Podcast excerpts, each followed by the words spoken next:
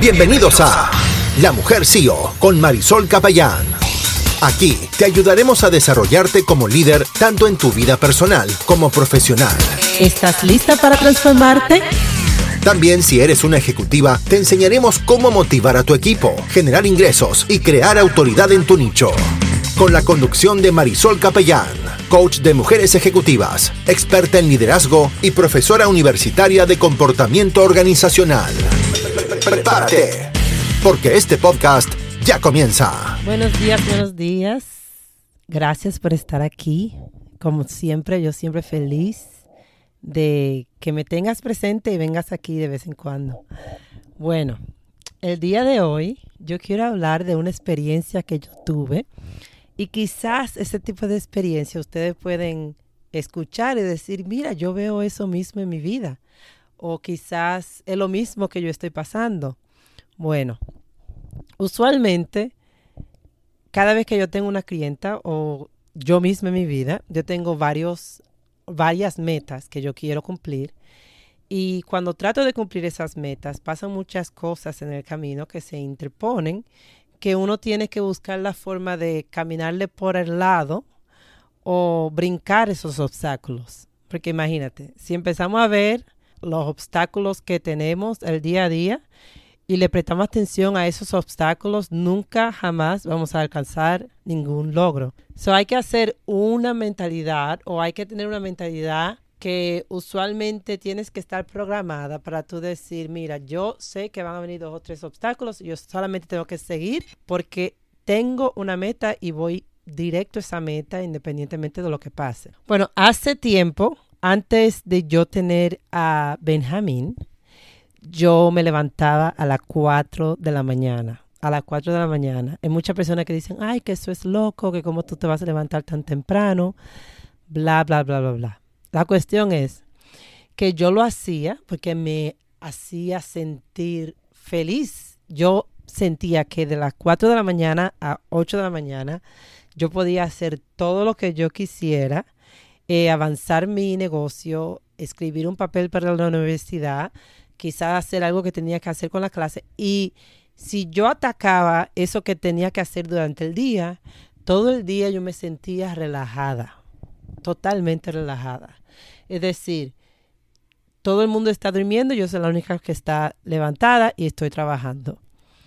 Y lo hacía mucho, me gustaba hacer eso y después que yo tuve el niño, yo, claro, tuve que cambiar la forma de dormir porque el niño necesita que le den comida, eh, necesita leche, necesita que lo cambien. Entonces uno se levanta varias veces por la noche a cuidar el bebé. Claro que no iba a poder levantarme a las 4 de la mañana más. Si me levantaba a las 4 de la mañana iba a estar súper cansada todo el día porque en la noche tenía que levantarme con el niño. So claramente yo iba a dejar de hacerlo por un tiempo.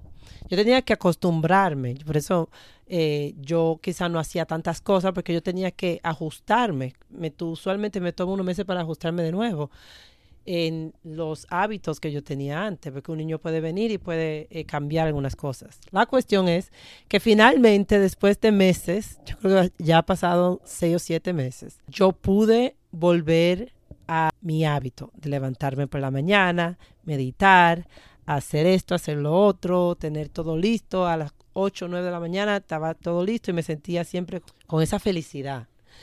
Entonces empecé a hacer lo mismo que yo hacía antes, que era yo escribía correo electrónico a las 4 de la mañana. Yo mandaba recibos, cosas, cualquier cosa que yo tenía pendiente, yo lo hacía a las 4 de la mañana porque solamente era hacerlo y mandarlo. ¿Quién dijo que yo tenía que esperar que la otra persona se levantara para yo mandarle algo? No es como que yo le estoy llamando en un celular y yo la estoy despertando de la cama. Eh, yo estoy mandando un correo electrónico. O yo tenía una mentalidad de que yo tenía que estar yo empecé a adoptar una mentalidad de que yo no tengo que esperar que la persona se levante para yo mandarle un correo. Eso no importa que yo lo mande a las 4 de la mañana. Y yo estoy durmiendo bien, estoy durmiendo súper bien, pero me levanto temprano. Entonces, ¿dónde yo voy con todo esto? La cuestión es que yo voy y empiezo a mandar correo. Y en la primera semana que yo empiezo a sentirme como que por fin estoy de vuelta, por fin estoy haciendo lo que quiero hacer, por fin me siento como que estoy siendo súper productiva, manejando mi tiempo, súper, súper emocionada. Viene una persona que me responde a un correo y me dice, a las 4 y 36 de la mañana, mija, tú necesitas dormir. Tú necesitas dormir, pero Dios mío, la cuestión es, eso fue lo que ella me respondió, como que ella está haciendo una, ¿cómo te digo? Ella está haciendo una adivinanza de que supuestamente yo no estoy durmiendo porque me levanto a las 4 y 30 de la mañana. Ella usualmente, quizá no se levante a esa hora, ve que una persona le manda un correo a esa hora e inmediatamente piensa que o hace la generalización que supuestamente yo no estoy durmiendo y necesito dormir. Y eso es lo que usualmente nosotros hacemos Ustedes se dan cuenta. Nosotros empezamos a atajarle significado a ciertas cosas en nuestra vida. Si una persona me manda un correo a esa hora, eso significa que no está durmiendo, está cansada, no tiene vida, cualquier cosa así, está sufriendo. Cuando es totalmente diferente, yo me levanto esa hora y yo me la paso súper cool todo el día. Pero eso es lo que ella piensa. Entonces yo quiero que tú te preguntes ¿Cuáles son otras cosas que tú le atajas el significado que no tienen nada que ver? Quizás tú piensas que personas que se lanzan como empresaria van a, usualmente no van a salir adelante, o quizás tú piensas que casarte es dar tu libertad. Quizás tú piensas que a los niños tú le tienes que hablar de una forma para que te escuche, cualquier cosa. La cuestión es que hay un significado que uno le ataja y uno vive su vida así, como esa persona piensa que una persona que se levante a esa hora no está durmiendo o no está descansando y yo estoy descansando. ¿Cuáles otras cosas en tu vida tú le atajas significado que no va? Como quizás es, tú no tienes que ir y hacer ciertas cosas para que a ti te amen Tú no tienes que hacer quizá un pensamiento limitante o algo así que tú tienes, porque eso es lo que ella me dijo a mí, es más o menos un pensamiento limitante si yo empiezo a descifrar porque ella dijo eso y empiezo a analizar a la persona. Y este es el problema, no el problema, esto es lo bueno de ser coach, es que tú descifras todo y cuál es el pensamiento, el sentimiento que está detrás, uh, súper cool.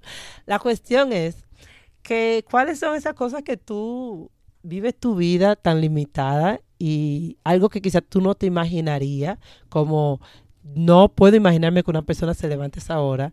¿Cuáles cosas tú no estás disfrutando en tu vida por esos pensamientos limitantes?